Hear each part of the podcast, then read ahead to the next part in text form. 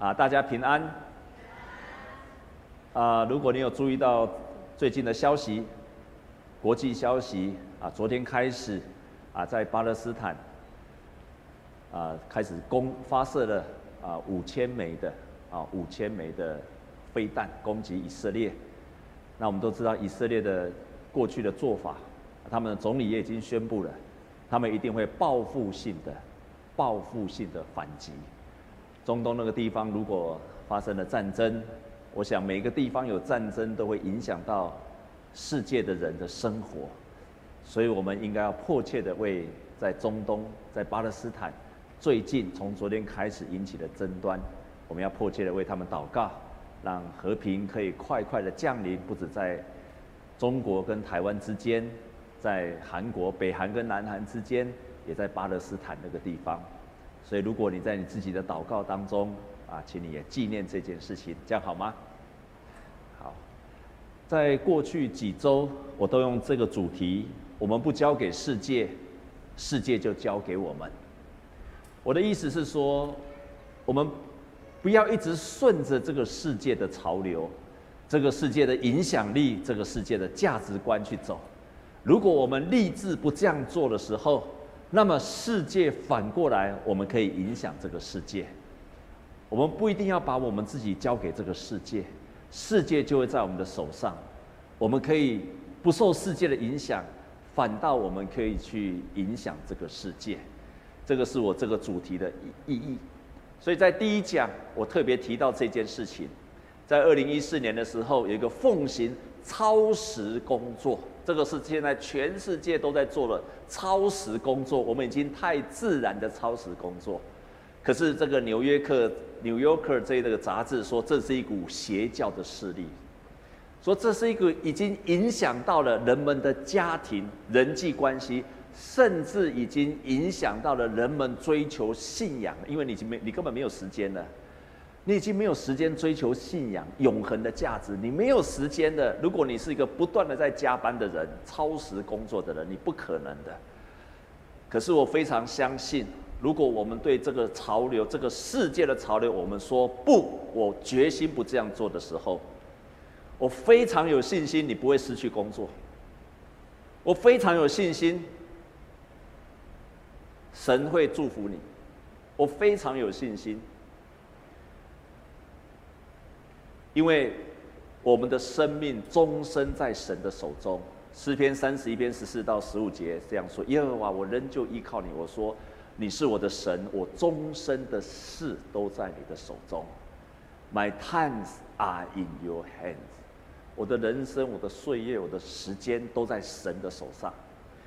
除非你相信，你的老板是你生命的主，不然你就为他加班吧，超时吧。直到你倒下去那一天，可是基督徒应该宣告，在这个世界这样子说，我们应该宣告，不是的，我的老板不是我生命的主，耶和华才是我生命的主，我的生命在他的手上。在第二讲的时候，我特别提到，这个世界对人们的成就有很多的谎言在我们的心中，我们喜欢跟别人比较，常常觉得自己收入不够。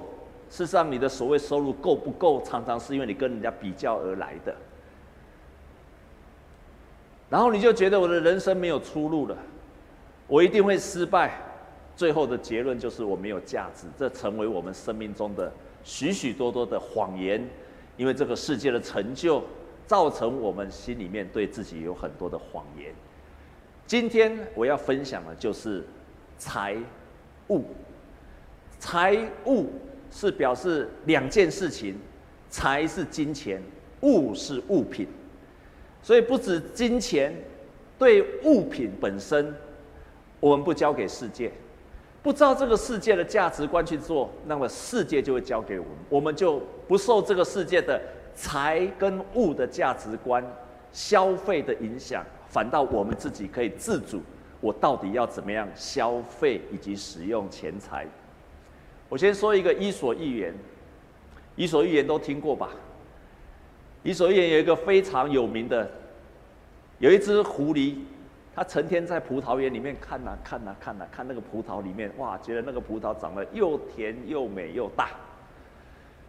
所以它这边一直看一直看，可是那个葡萄园旁边被那个篱笆所围住了，它很想进去吃这个葡萄，所以它拼命的钻，它钻不进去，因为它太胖了，他钻不过那个篱笆。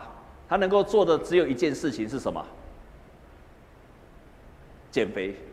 所以他就拼命的减肥，为了能够钻进那个篱笆。终于让他减了三天四天，他的腰瘦了下来，屁股瘦了下来，他终于钻进去了。他就非常高兴的一直去享受那个葡萄园里面的所有的葡萄。他就这样吃了一个礼拜、两个礼拜、三个礼拜。过了不久了，他知道那个主人要来收成了。但这时候他要逃，已经逃不出去了，因为他又越吃越胖。弟兄姐妹，你有没有朋友，他的一生都在减肥中？ing 有没有这样的朋友？一定很多，我们教会也很多。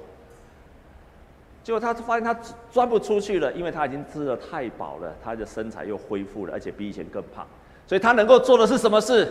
就再一次的减肥，一直减减减减减减到跟他进来的时候一样，他才能够钻出去他的篱笆。伊索寓言用这个寓言在比喻一件事情，就是人的欲望常常是他的驱动的力量，可是过度的欲望也成为他的毁灭的力量。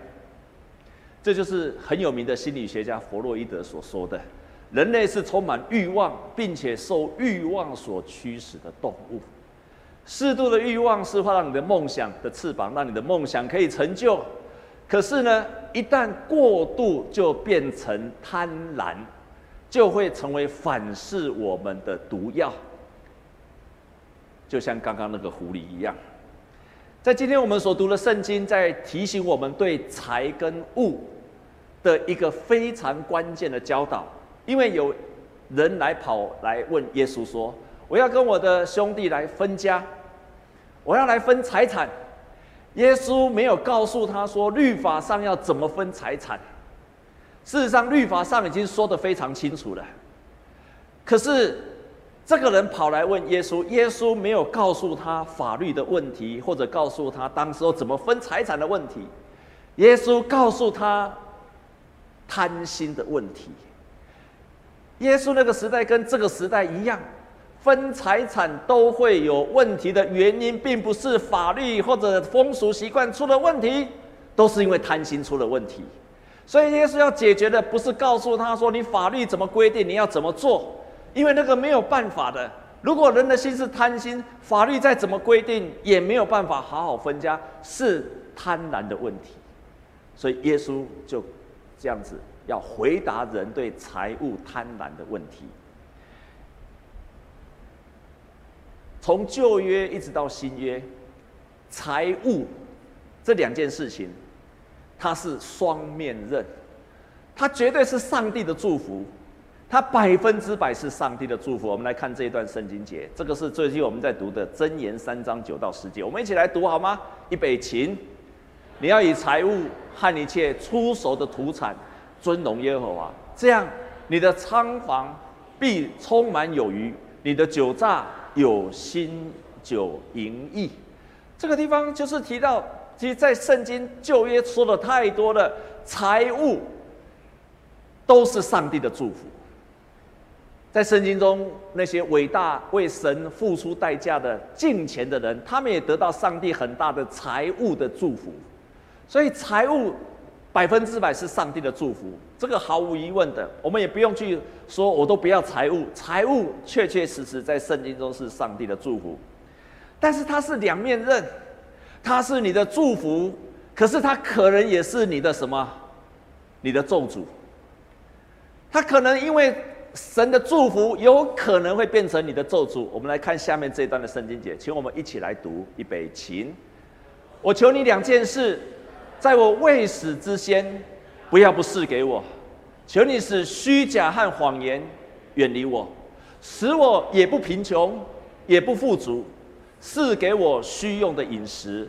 恐怕我饱足不认你。说耶和华是谁呢？又恐怕我贫穷就偷窃，以致亵渎我神的名。这边讲的说，如果你富足了，你会可能有什么危机？不认耶和华，不认耶和华，反倒上帝赐福给你的富足，变成你反过来让你不认耶和华，不认识这个上帝，不再认这个是上帝给你的恩典。所以他是两面刃。再来看下面这一段，这是在新约的当中，提摩太前书六章九到十节，我们一起来读预备起。但那些想要发财的人，就现在迷惑，落在网罗和许多无知有害的私欲里，叫人沉在败坏和灭亡中。贪财是万恶之根，有人贪恋钱财，就被引诱离了真道。用许多愁苦把自己刺透了。这个地方提醒我们：当你一直想要发财，你可能会落在网罗的当中，甚至败坏和灭亡的当中。财务是上帝的祝福，但是财务也有可能让你离开的，不认人、不认神。这个地方说引诱离了真道，有些翻译本把它直接翻译就是引诱你离开这个信仰。弟兄姐妹，这是真的。上帝的祝福反倒变成他离开神的理由，这是真实的。所以你不要忘记，千万不要忘记，欲望是我们的祝福，可是也会成为我们的毒药。今天的圣经，耶稣就根据这个讲了比喻。他说有一个财主，他田产非常的丰富，没有地方收藏，怎么办？他仓库神赐福给他太多了。以至于他的仓库不够用，他能够做的一件事情就是把他的仓库拆掉，能够盖一间更大的、更大的仓库，好把上帝给他的赐福再装下更多。但是耶稣却警告这样子的人，却警告这样子的人：如果你有这样的人的时候，耶稣警告你说：“请问无知的财主啊，你明天的生命在哪里？你都不知道。你盖那么大的仓房，请问你能够享受得到吗？”耶稣提醒说：“到底明天如何，你都还不知道，你就在为这些打算。”在座弟兄姐妹，请问你有把握你明天还活着的人，请举手。你把握你明天还会活着的，请举手。只有几个哈？啊，希望你遇到这个无知财主的事情，好。所以你根本没有办法把握，你根本没有办法把握。昨天我在告别式的时候，我说。我在教会主持的没有百场，起码也有七八十场的告别式。我越来越来有体会三件事情。我真的是不是从圣经中教导的，而是我自己在办这个告别式当中。你知道办告别式，除了告别礼拜以外，还有入殓、火化，还有安葬礼拜。还在之前，我要去探望那些离开的弟兄姐妹，所以。光光是单是一个人，我们是要做很多的关怀，然后到最后的礼拜的许多的程序。我处理了七八十场好了，可能不到百场。我有三个结论。第一个，我突然明白了，第一个就是，多数的人认为自己不会死，多数的人不人不认为自己会死掉。换句话说，他不会再想他会死掉的事情，尤其年轻人。你最近有常想，你最近有想说我死后怎么办的，请举手。有的请举手。你最近有在想我死后怎么办，请举手。你看很少吧？举手，再举手，再举一遍。啊，你们人生活得不耐烦的。第二种人，第二种人，就是他知道他会死的，但是他不想死。秦始皇就是这样的人。他知道有一天他会死，他不想死，所以他要去求仙丹。今天的人跟秦始皇是一样，他知道他会死的人，可是多数不想死。这就是为什么到今天我们的保养品多得不得了，一天到晚吃保养品，为的是什么？不想死。真的，我没有骗你。第二种人，第三种人，他也知道他会死，可是他不知道。他死不知道，他随时都会死。他以为我还有很多很久的时间才会死，跟这个无知的财主一样，他不知道死的临到，通常我处理过这么多告别式的人的时候，所有的人，包括年长年轻的，他都不相信他是要死了。我讲这个不是叫你赶快去死，但是我可以告诉你，你应该要做预备死的动作，那么你随时就可以死。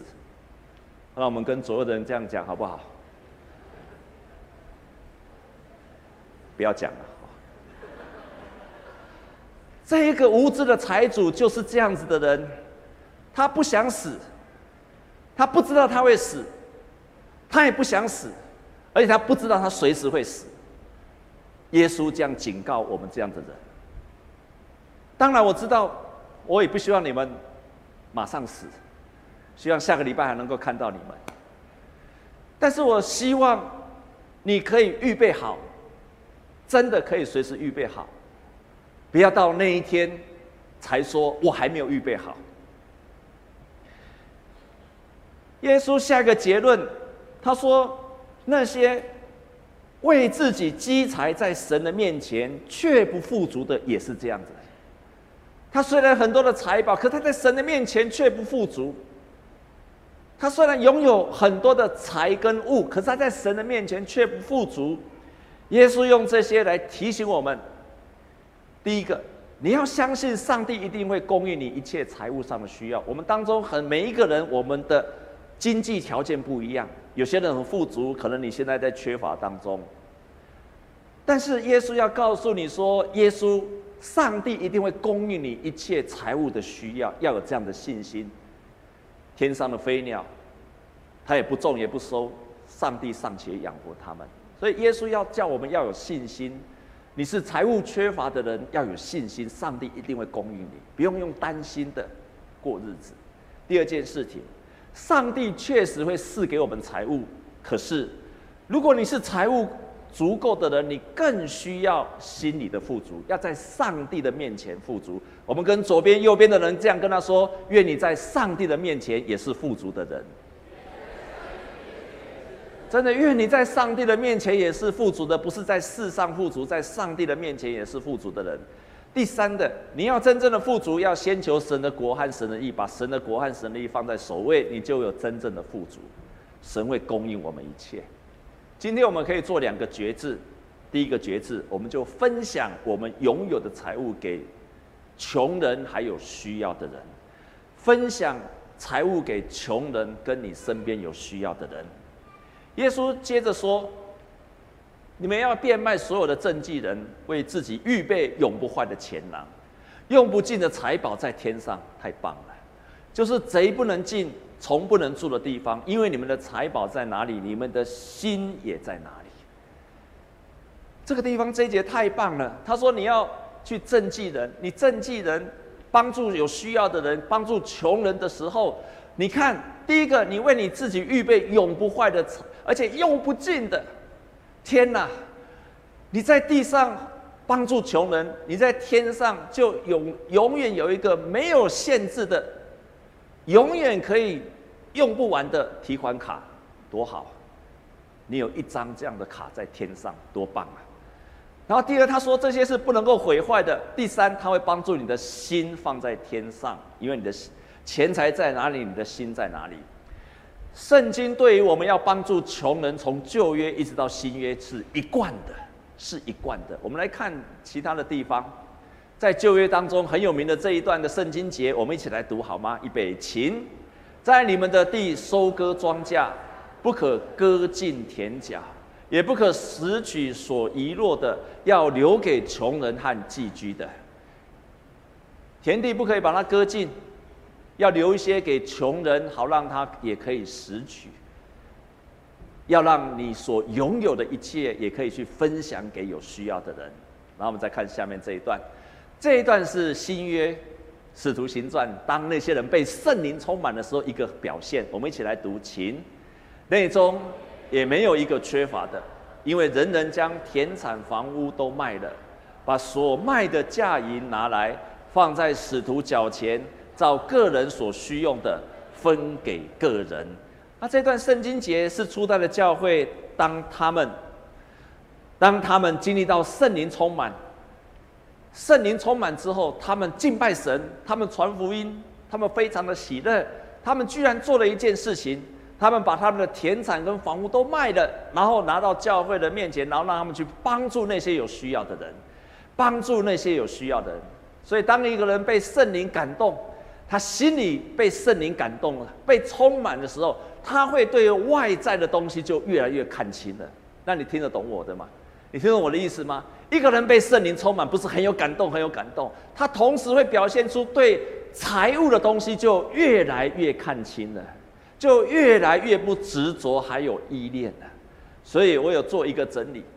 我们为什么要分享财务给需要的？它的核心的思想，初代的教会，他们被圣灵感动，他们体会到第一，我们一起来读好吗？预备，请。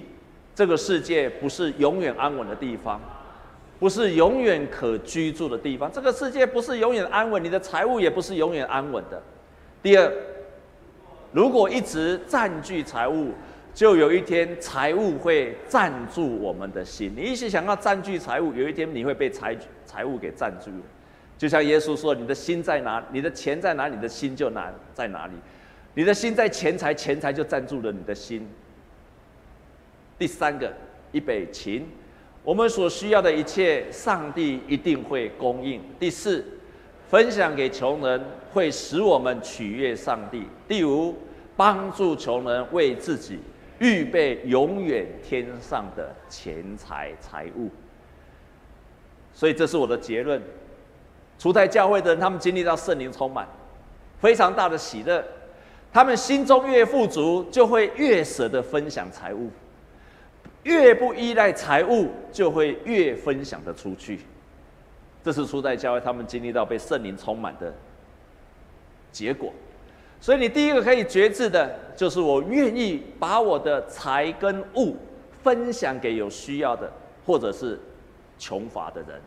第二个，你可以做一个决志的，今天你可以做的第二个决志就是断舍离。这本书是在二零零八年到今天，从二零零八年到今天已经发行了六百五十万册。六百五五十万本在全世界，我们到今天很多人也口头禅都说断舍离，断舍离。我以为是告别式的时候才要讲断舍离，后来我最近去买了这本书，跟牧师娘在研究这本书。亲爱的弟兄姐妹，你有看过这本书的，请你把手举起来。好，只有几位有看过而已。我很少介绍书给你，但是这一本我一定要强力的介绍给你。有空的话。可以去买，去买，对你会有很大的帮助。断舍离这本书在提醒着我们，我们今天所遇见的世代，是一个过去从来没有遇见过的世代，因为你的财务的观念跟过去不一样了。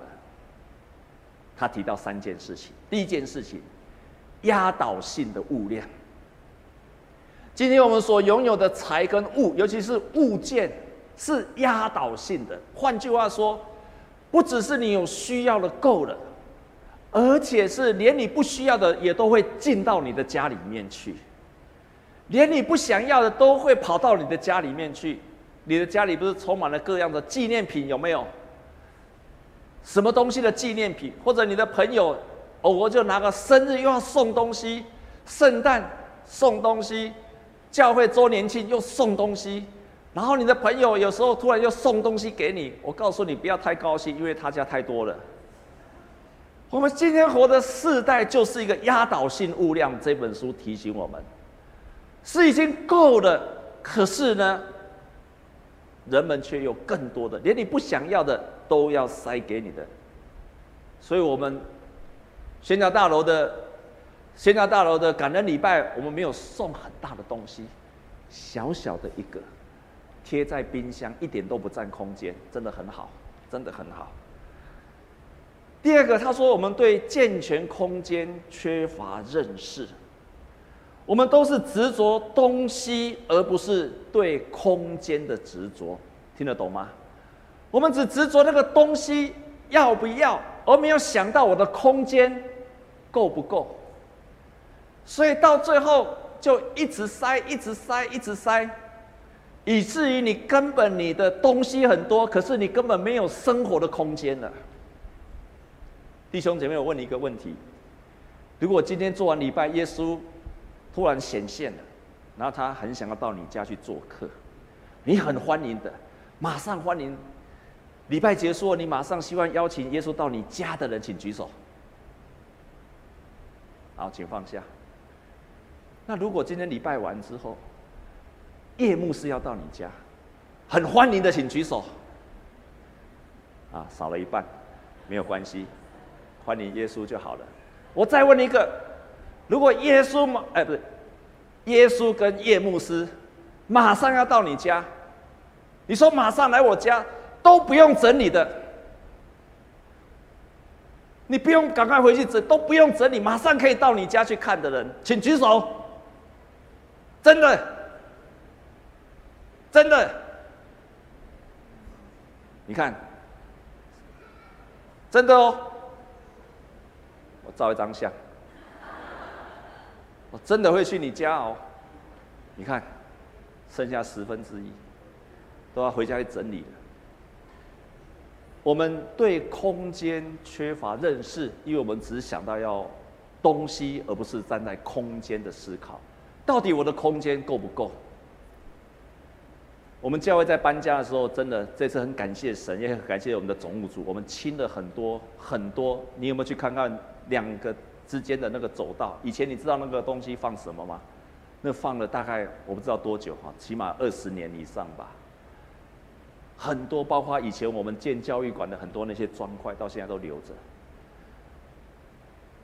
当然，可能有些是有必要的，可是后来发现都没有用到。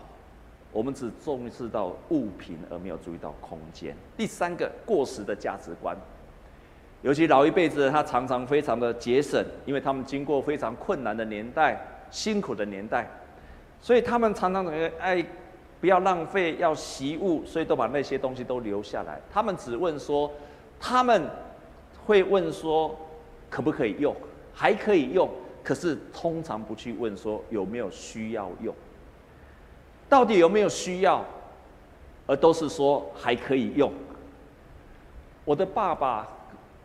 跟我的妈妈，我的妈妈在两年前，当她生病，我们要请外劳，需要腾出一个房间去整理一个房间，好让外劳可以入住。我们开始整理的时候，发现那里很多的要整理的空间，才发现这整理东西要偷偷摸摸的。尤其是拿一个东西出来被我爸看到，他第一句话就是说什么：“哎呀，各位英哎，还包括什么？”我爸爸三十年前很爱钓鱼，钓鱼有那个铅锤，有没有？铅锤。我爸爸现在已经，我爸那个过世之前他已经没办法，没办法钓鱼了。可是那个铅锤留了三十年，他说他还是跟我讲，哎呀，各位用哎。我许光要被用被冲啥？来来丢小偷。那个钓竿还留着，他那个钓鱼袋他很珍惜，可是他都说还有用。后来我妈妈倒下了。我开始要整理我妈妈的东西。你知道我妈妈留最多的东西是什么？可能在你的父母身上也有。你知道留最多的东西是什么吗？猜猜看，猜猜看。可能你现在正在留。她留最多东西的就是包装纸，还有盒子。我在整理她的东西的时候，我才回想，在我很小时候，我妈妈拿到非常漂亮的礼盒跟包装，她永远都说一句话，她永远都说一句话。这就水耶，老了啊，以后会用掉，就放进去了。然后又说到人家送礼的时候，他也讲一句话啊，这就水耶，以后会用掉，搁放进去啊。他就这样子，以后会用掉，以后会用掉，以后会用掉，以后会用到，以后会用掉，就这样。他一整间一整叠的，全部都是包装纸跟纸盒，可是事实上，从来没有用到。我们只在问说有没有用，不去问说我需不需要用。弟兄姐妹们，我们没有办法去想我应该用不到，所以不需要。即使想要丢掉，也觉得举步维艰，这是心理上的重量，也是执着的强力胶。这种觉得我会用到，结果我不敢丢，不敢丢弃，就变成了执着，对物件的执执着，对物件的依赖而已。